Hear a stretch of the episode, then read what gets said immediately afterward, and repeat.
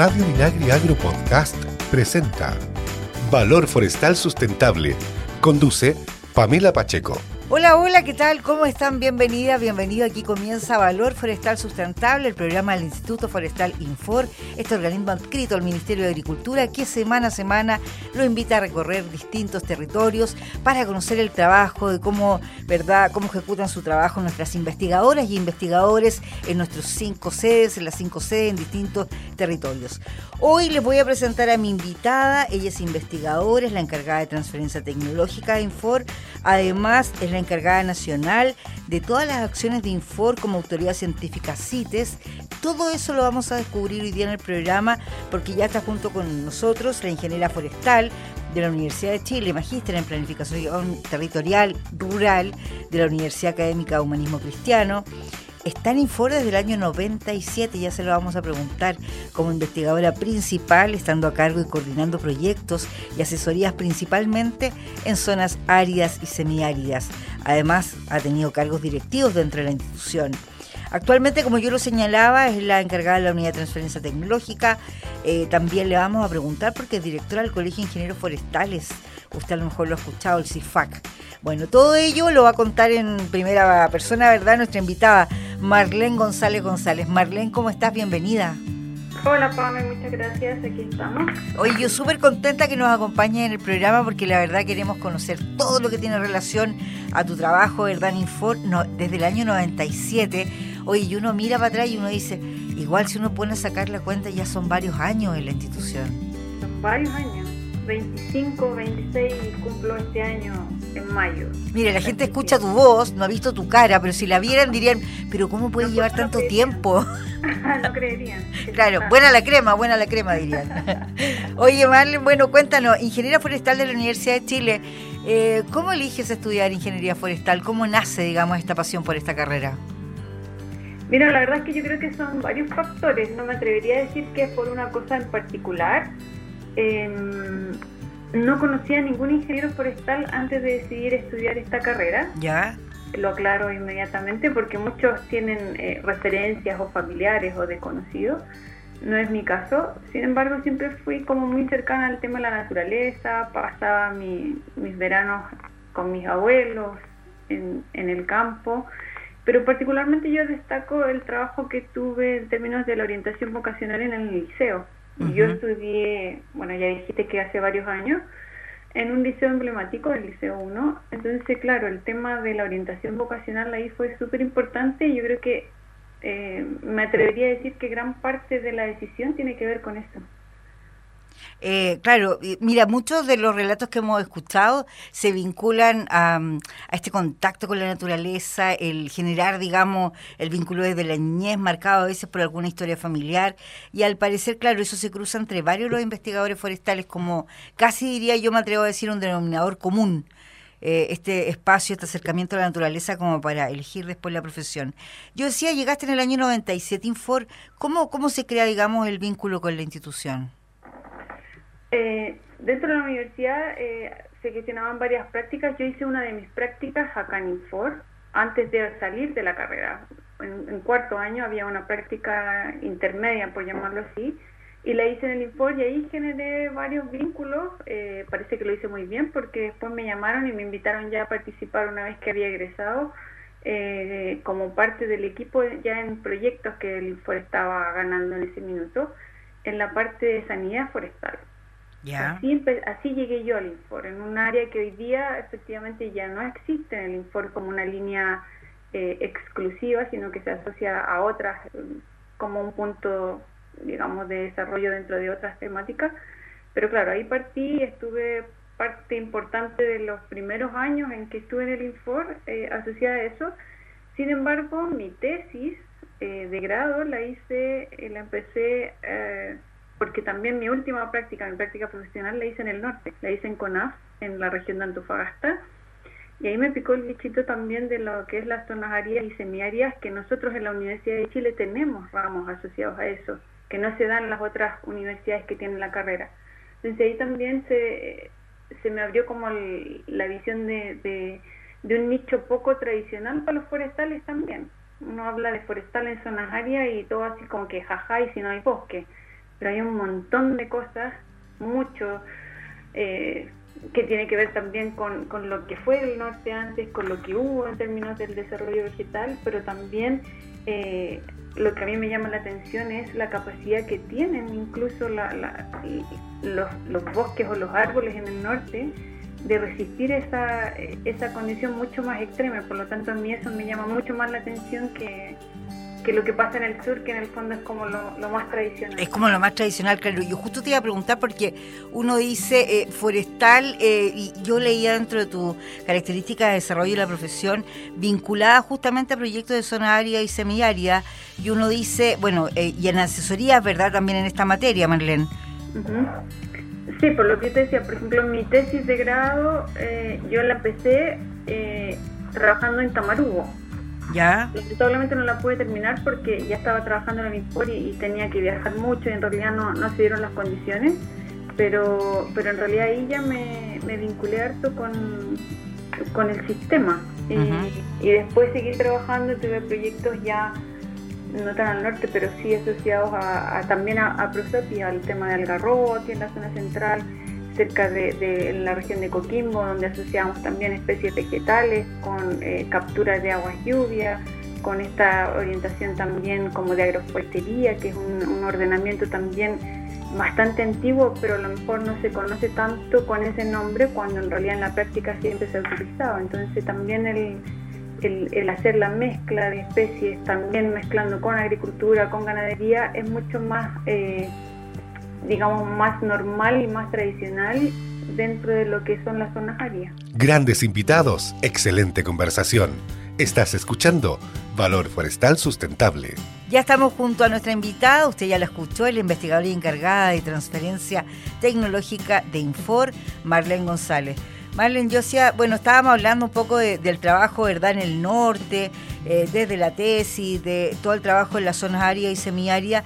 Yo te quiero dejar un poquito en el norte porque hace algunas semanas eh, viajamos, ¿verdad?, a un grupo de investigadores, tú como encargada nacional de CITES, eh, junto al subdirector de Infor, también con el apoyo de la subdirectora, ¿verdad?, la aparición en nuestras en la prensa, ¿verdad?, dando a conocer esta importante noticia, se daba cuenta de un centro de rescate de cactáceas, justamente en, una de las zonas norte del país. Sí, yo creo que lo importante también es destacar lo que es CITES. Yo no sé si toda la gente sabe, pero así en forma muy resumida, CITES es una convención internacional donde hay más de 180 países, donde en realidad lo que se potencia es la conservación de las especies que estén con algún problema de conservación pero a través de la regulación del comercio transfronterizo, digamos, entre países. Em, entonces, claro, eh, Chile lleva un montón de años, muchos, desde el inicio de la convención. Eh, sin embargo, en 2016 hubo un cambio en la ley CITES eh, y por lo tanto ahí hubo que reorganizarse internamente. Dentro de esta reorganización se nombró a CONAF como dentro de la parte Flora como la autoridad administrativa quien regula y administra la ley propiamente tal. Está lo que son las eh, autoridades de observancia, que es carabineros, aduana y PDI, que son los que están en las fronteras y que en el fondo son los que están expuestos o, en el fondo destinados a detectar situaciones irregulares de comercio. Y están los que son las autoridades científicas, que son las que asesoran, como su nombre lo dice, en términos de la información más... Eh, acabada y de cada una de las especies que están contenidas dentro de esta ley. En ese marco, en el cambio también que hubo en el 2016, eh, se incorporó que desde CONAF se iba a ver también la parte de cactáceas, que antes no estaba incluida y por lo tanto ahí también era importante abarcar un tema que hoy día está siendo muy importante y muy recurrente. Hoy día las mayores eh, exportaciones de, de, flora se hacen a través de eh, lo que son las cactáceas, los cactus, y también los mayores decomisos eh, de comercio irregular también se han efectuado con estas especies y por lo tanto el centro de rescate tiene que ver con eso. Se creó a partir de un gran decomiso que hubo eh, en Europa, eh, de un envío que salió desde Chile, entre comillas, de material chileno más bien, no salió desde Chile, pero es material chileno, y por primera vez en la historia se definió eh, una acción que es la repatriación y la devolución de este material al país de origen, que en este caso era nuestro país, Y por lo tanto nuestra, nuestra labor como autoridad científica fue generar las condiciones para recibir este material que había pasado años en unas condiciones deplorables en términos de eh, conservación y por lo tanto teníamos que recuperarlas para que estén en condiciones de poder devolverlas a su medio natural. Y el centro tiene esa función, eh, tenerlas por un periodo eh, X, que en el fondo se va a ir evaluando, para condicionarlas, para hacerlas eh, recuperar sus condiciones y su forma también natural, su sistema radicular, su forma, sus espinas, que en el fondo fueron muy dañadas por el transporte que tuvieron de mala forma, y, generar las condiciones para que puedan ser devueltos al lugar de origen, que en el fondo en este caso es la zona norte del país. Correcto. Ahora este es un trabajo continuo que va a ser Infor como autoridad científica CITES. Hoy con cactácea, me imagino que también con otras especies. Eh, claro, en, en, el caso de cactáceas son 150 especies las chilenas que están contenidas en el, listado CITES, o sea, ahí ya tenemos un montón, ya ahí ya tenemos mucha pega. Sí. Eh, han habido ya otros decomisos y por lo tanto el centro de rescate partió con este decomiso grande, pero se han incorporado nueva, nuevos ejemplares que se han recogido en otros decomisos porque hay varios. Eh, pero en el caso de otras especies tenemos también, eh, trabajamos con tres especies arbóreas que son las tradicionales que se han escuchado en CITES históricamente, Araucaria, Alerce y el ciprés de las Huaytecas. Correcto. Marlene, bueno, quiero llevarle otros temas porque usted sabe que el tiempo en radio como que pasa volando y queremos saber un poquito más de cada cosa, ¿verdad? Eh, yo decía al inicio que es la encargada de transferencia tecnológica de Infor. Eh, ¿Cómo se desarrolla esta temática en la institución y, y cuál diría usted que es su sello particularmente como encargada de esto en la institución? Bueno, Infor es un instituto tecnológico público de investigación, dedicado a la investigación y por lo tanto generamos información y conocimiento que debe ser entregado. No nos sirve el generar información y conocimiento y dejarlo guardado en nuestro escritorio, eso no, no tiene ningún sentido tampoco para nosotros. Eh, pero claro, el, el, mi actual participación y cuál a lo mejor tú, dices en mi sello, tiene que ver con ciertos cambios que está estableciendo la nueva administración en términos de la transferencia y un poco el potenciarlo dentro de las labores que tenemos nosotros como investigadores. Ahí ya hay un cambio en términos del nombre. Hoy día la unidad ya no se llama de transferencia tecnológica, se llama solo de transferencia, porque en realidad eh, hacemos más que comercializar nuestra propiedad intelectual, que es como la concepción eh, básica de la transferencia tecnológica, hacemos mucho más que eso y por lo tanto em, el primer cambio y el primer, eh, podría decirte, que, tiene que ver con el sello que estamos instaurando es precisamente el ampliar las acciones de transferencia dentro de la institución, ampliarla, incorporar mucho más a los investigadores para que también sean transferencistas, em, pero también dentro de enfoques más modernos. Eh, estamos incluyendo todo lo que es comunicación de la ciencia, que es un enfoque bastante más, más moderno y que también eh, utiliza otras herramientas distintas a las que estamos utilizando hoy día, que son complementarias a lo que es la comunicación tradicional, pero tiene que ver con un tema más técnico, más profundo y dedicado también a distintos beneficiarios dentro de las acciones que tenemos como institución. Em, así que yo creo que el sello va por ese lado, como un poco em, la reestructuración eh, y modernización de lo que es transferencia dentro de, de. Ahora, esta transferencia, eh, imagino, y esta bajada, tal como usted la define, se va a mm, ir adecuando en cada una de las sedes de Infor. ¿Cómo, ¿Cómo se pretende hacer ese trabajo? La verdad es que hoy día tenemos un trabajo directo con los gerentes de cada sede, pero también con los coordinadores de área dentro de, esto, esta forma de trabajo que tiene el Infor, donde se cruza la parte técnica a través de los coordinadores de área con los gerentes que tienen que ver más con los territorios y las demandas, digamos, desde los, desde los, desde, digamos, de los territorios, como decía. Entonces, eh, es un mix, es un mix y, y también coordinado mucho con, con la unidad de comunicaciones propiamente tal, que también ya tiene mucho avance en términos de la difusión de actividades, entonces es como un mix con otras unidades se va a potenciar también todo lo que es el tema de la protección intelectual, que hoy día también está un poco, eh, no es que no se haga, pero está poco relevada y eso también es lo que, lo que tenemos que hacer en términos de, figurar también, de hacer los nexos, de hacer redes también con otras instituciones que, eh, que trabajan en, en temas, digamos, coordinados nosotros también. Bueno, vamos a, estamos conversando hoy día con Marlene González, investigadora y encargada de transferencia Infor, hablando de distintos temas. Eh, yo ya la quiero llevar, eh, fíjese, a la región del Maule, y usted se imagina por qué.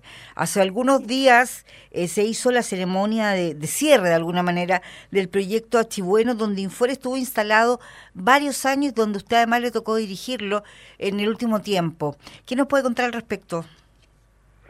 Efectivamente, el, el proyecto Archibueno tiene, bueno, yo tengo, participé en dos etapas. Me tocó participar al inicio cuando surgió la idea y cuando eh, hicimos toda la promoción dentro del gobierno regional del Maule para obtener su financiamiento, así que estuve al principio y al final. Claro, o sea, es como conocer el proyecto de la Génesis y cerrarlo. En, ambas etapas, sí. Claro, me tocó, como dices tú, cerrarlo por una cuestión bastante particular. Quien estaba a cargo del proyecto tomó un desafío personal importante y era imposible que pudiese seguir, eh, digamos, continuar con, con, la dirección del proyecto. Por eso me, me pidieron a mí eh, hacer las acciones de cierre.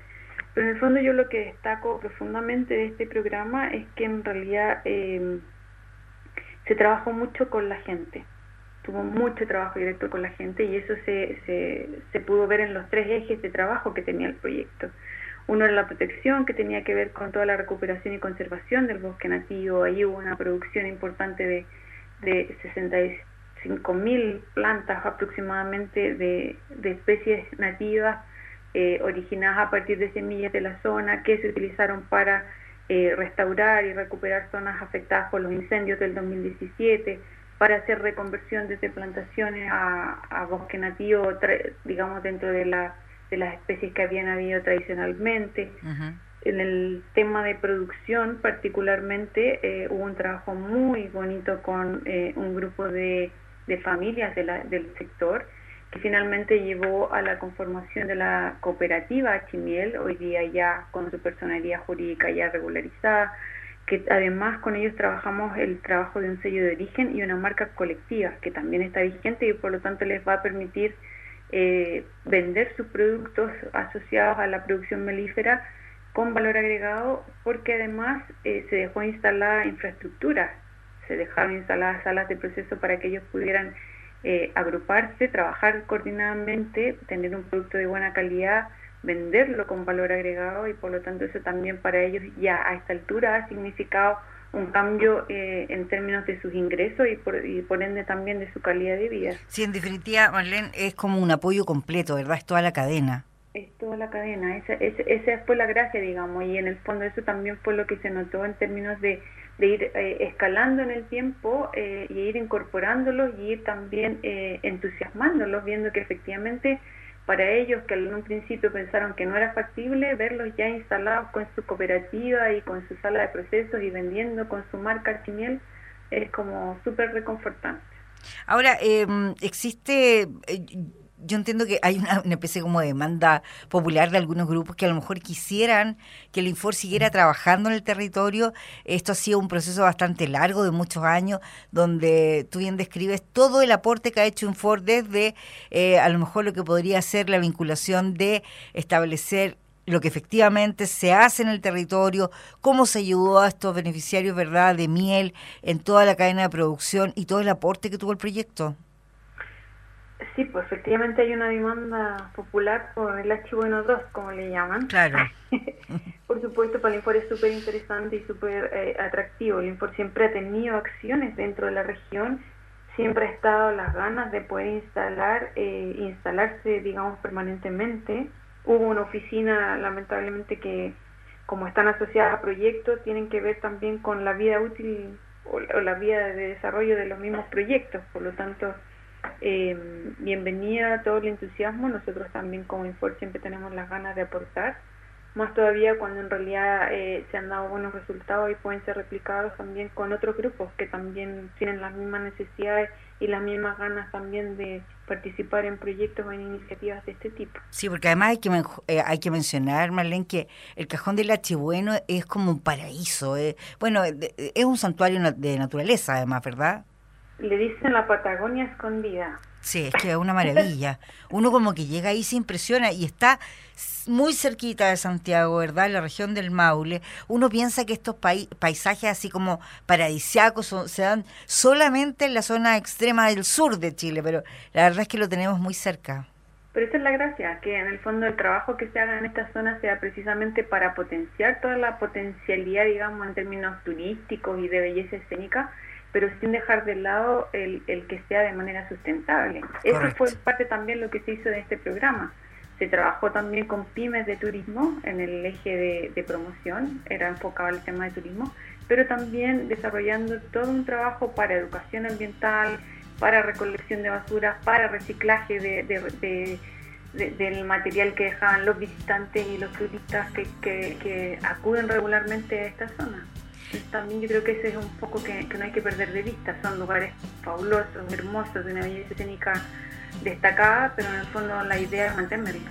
Marlene, eh, el tener la visión a lo mejor como eh, una profesional que ha estado en Infor tanto tiempo, son casi 26 años, ha sido investigadora por larga data, pero además gerente de sede, ha ocupado distintos puestos. ¿Esto te permite también tener una visión un poco más generalizada de la institución, a lo mejor en la toma de decisiones para los desarrollos de los proyectos? Eso sí, pues yo creo que, los que llevamos más tiempo en el Infor hemos pasado por distintas etapas también y, el Infor ha ido cambiando en el tiempo nosotros cambiamos el tiempo, pero también el Infor ha ido adaptándose también a las nuevas demandas. Entonces yo creo que también, eh, sí, pues efectivamente eh, quienes llevamos más tiempo tenemos tal vez eh, una visión mucho más amplia en términos de, cuáles son nuestras capacidades, cuáles son nuestros focos, que también se van, digamos, ajustando sin perder el foco central de lo que es la institución. sí, yo creo que me atrevería a decir que sí, que puedo tener una visión bastante certera de, esta institución y de lo que es y de quiénes somos. Seguimos averiguando y conversando con nuestros invitados. Estás en Valor Forestal Sustentable. Ya estamos de vuelta en el último bloque del programa junto a nuestra invitada, la investigadora y encargada de transferencia de Infor, Marlene González. Marlene, em, madre de una hija maravillosa, ¿verdad? Que en estos años uno la vio crecer, también tengo que contarle a los auditores, porque los años pasan tan rápido que la verdad, eh, bueno, ahí cuéntalo tú, y sí, es tu hija, ¿verdad? Que ya es toda una mujer adulta, ya casi profesional. Cuéntanos un poquito. ¿Qué, le parece a esta hija, a esta mamá, digamos, que, que bueno, está en distintos territorios, que eh, la investigación es parte, ¿verdad?, de tener que trabajar a veces en distintos lugares. Sí, pues así es. Bueno, eh, efectivamente, como dices tú, nos conocemos harto. O sea, todos conocemos, sobre todo los que estamos dentro de la misma sede, conocemos las familias, los hijos, cómo han crecido, cómo han pasado por, por tiempos buenos, tiempos malos, en el fondo, como toda la familia y todas las personas. Mi hija la Isidora efectivamente tiene 23 años, ya es una mujer adulta. Eh, preparándose profesionalmente aún en la universidad en un tema absolutamente distinto a lo que hago yo. Oye, nunca quiso seguir los pasos de mami, no. lo suyo, definitivamente la naturaleza no es lo suyo, sin embargo siempre he entendido mi trabajo y claro, siempre le ha, estado, le ha tocado estar con esta mamá que se mueve harto, pues, que viaja harto, que sale harto, pero a la vez eh, potencia y, hace que los tiempos juntas sean absolutamente de calidad y aprovechados al máximo. Sí, uno como que aprovecha la calidad de tiempo con los niños. Al final uno sabe que a lo mejor no puede estar tantas horas, pero las horitas que uno está las aprovecha al máximo. Así es, así es. Ahora, el bichito de la investigación lo tiene, lo tiene internalizado y probablemente mucho de lo que ella haga después profesionalmente en otra área, en el área de salud, tenga que ver tal vez con el tema de investigación. Eso al final es como la frase. claro. sí, porque al final de alguna u otra forma siguen algunos pasitos de, algo de lo que hace uno como mamá o como papá, ¿verdad? Marlene, bueno, yo decía también dentro de la presentación que eres directora del Colegio de Ingenieros Forestales de Chile, el CIFAC. Em, ¿Hace cuánto tiempo que estás colegiada? Estoy colegiada no hace mucho y, y, salí elegida directora en la última elección, de que en el fondo para el periodo 2021-2023.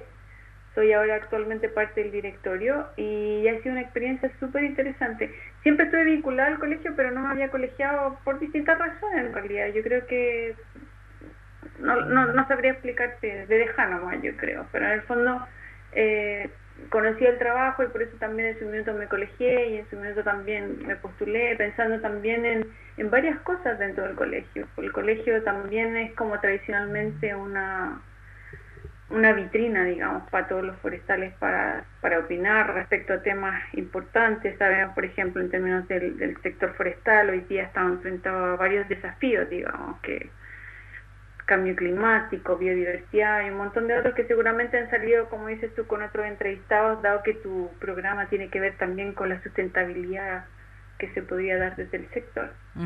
Entonces, en ese sentido, eh, claro, para mí el colegio es una vitrina para opinar, para dar a conocer las visiones que tenemos nosotros eh, desde distintos frentes. Pues algunos trabajamos en el área pública, otros en el área privada, otros como independientes, pero es súper importante el tener un espacio donde entregar esa opinión y sentirse representado eh, y llegar a instancias que, que donde nosotros podamos participar también dentro de las discusiones que se generan discusiones en el buen sentido de la palabra, sino que el, el, poder participar y aportar y discutir en estas temáticas que surgen a partir de estos desafíos globales en general. Entonces esa es un poco la, la, la, participación y el interés de estar.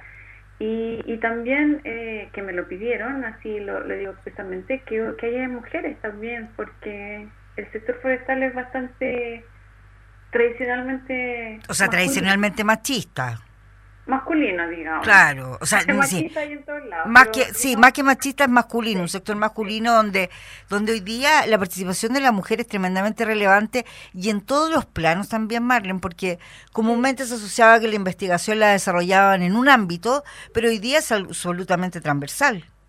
Yo, yo destaco en ese sentido que dentro del INPOR, eh, y lo digo abiertamente porque también entre todas las cosas que he hecho, me ha tocado también participar en las comisiones de igualdad, de oportunidades de género. Entonces, dentro de eso, el INPOR siempre ha sido destacado como la institución que eh, tiene más mujeres proporcionalmente dentro de su, de su staff de profesionales, investigadores. Entonces, eh, en ese sentido, dentro de la institución, creo que hemos sido afortunadas las que hemos estado eh, trabajando dentro del INPOR. Y, y claro, hay instancias que todavía se mantienen un poco dentro más de esta tradición, digamos, eh, como decíamos, más, masculina, más de hombre, y era una instancia también en el, en el colegio de participar, eh, tratando de poner también el enfoque, como decía, el enfoque y las opiniones de repente por género también tienen ciertos ciertos matices o ciertas diferencias que me parece importante también hacer notas. Claro, y al tener la representatividad como directora del colegio se van instalando temas, ¿verdad?, que, que van quedando sobre la mesa y se van desarrollando también junto a este gremio. ¿Cómo ves al gremio en general? ¿La gente se colegia? Eh, ¿Los investigadores quieren representatividad a través de, de, de estos organismos? Yo creo que, que en los últimos años algo ha habido de, retroceso en ese sentido porque las condiciones también han cambiado. Sin embargo, nosotros como colegio estamos en una campaña activa precisamente para eh, recoger nuevos socios, eh, entusiasmar a nuevos socios, así que aprovecho de hacer el llamado a quienes estén interesados, podamos conversar. y ¿Qué tienen que hacer los interesados? Eh, hay varias formas. En realidad el CIFAC tiene una secretaría técnica. Eh, a través de ellos se puede llenar un formulario. Hay una página del, del, colegio también, cifac.cl. Eh, y ahí están los formularios para postular. Y si tienen dudas también, mandar un correo. En realidad hay, hay varias vías. Eh, la mayoría de, de, de los colegiados son de generaciones anteriores a la mía. Entonces también yo creo que es interesante que los más jóvenes puedan también conocer lo que se hace desde el colegio, conocer esta instancia como una oportunidad también, lo que decíamos, de mostrar opinión, de, de participar en el debate tanto sectorial como nacional y aportar desde esa, desde esa digamos, mirada eh, al desarrollo forestal también nacional del país. Claro, y tal como lo dice el nombre del programa, dándole valor forestal sustentable, ¿verdad? Porque lo pueden hacer desde las distintas aristas, desde el escenario donde a uno le toque desarrollarse. Oye, se nos pasó el tiempo, Marlene, pero yo te dejo súper invitada porque tenemos tantos otros temas que conversar. Este es un programa que semana a semana vamos recorriendo distintos territorios. Hoy usted la escuchó, es la investigadora y encargada de transferencia Infor, eh, directora además eh, encargada nacional también de CITES, donde Infor eh, aprendimos hoy es autoridad científica. Y bueno, sin duda, Marlene González, vamos a tener oportunidad de tenerte en otros programas. Encantada, cuando quieras. Muchas gracias.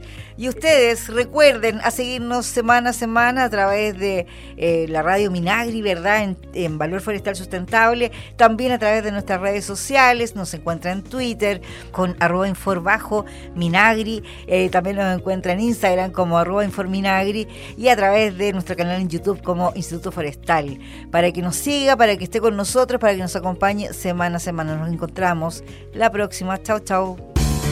Valor Forestal Sustentable es una iniciativa de Radio Minagri Agro Podcast y el Instituto Forestal Infor, desarrollada por FUCOA del Ministerio de Agricultura y sus colaboradores. Escucha este y otros programas de Radio Minagri Agro Podcast en el sitio web www.radiominagri.cl y síguenos también en Spotify y Apple Podcast.